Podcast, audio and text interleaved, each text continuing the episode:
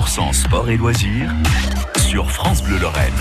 Et ce soir, on parle sport et on parle plongée avec euh, Carole Mazara, responsable technique et monitrice de plongée au club de Kreuzwald.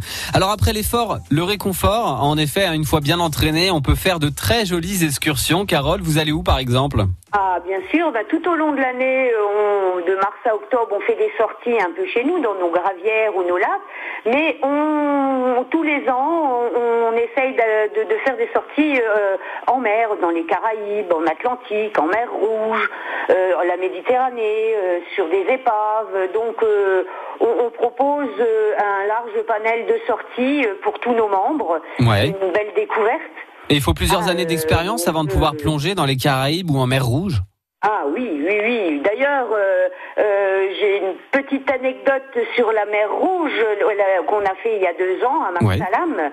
Euh, on était en fin de plongée et puis on était en train de faire nos paliers tranquillement et qui voit, on voit arriver un énorme requin qui nous a accompagnés tout au long de notre palier, qui s'est baladé, qui est venu faire le curieux, qui s'est approché de nous alors, et qui nous a tenu compagnie pendant tout ce palier. Alors le palier, pour expliquer à nos auditeurs et nos auditeurs. Euh, Carole, en, deux mots, un palier, c'est quoi?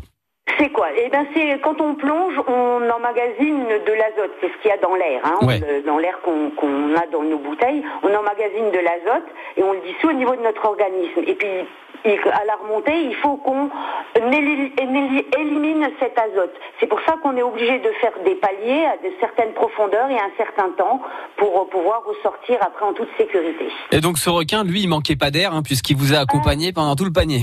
Eh ben oui, il nous a tenu compagnie et euh, c'est assez impressionnant. Hein. Il faisait euh, bien 3 mètres de long, euh, bien imposant, mais très curieux. Ah, et comment on se sent quand on a un requin comme ça qui, qui rôde autour de nous? On se sent un peu comme, comme du gibier ou comment ça se passe? Premier abord, on était un peu, un peu inquiet et puis en fin de compte, on a bien vu qu'il était simplement là, curieux. On était chez lui, donc il venait voir ce qu'on y faisait. Donc il nous a observés et puis après il est parti.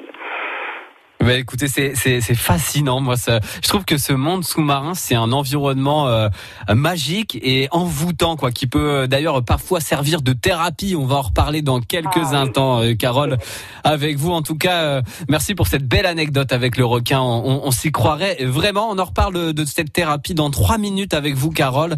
on reparlera évidemment de votre club de plongée de Kreuzbad. C'est dans la suite du 100% sport sur France Bleu.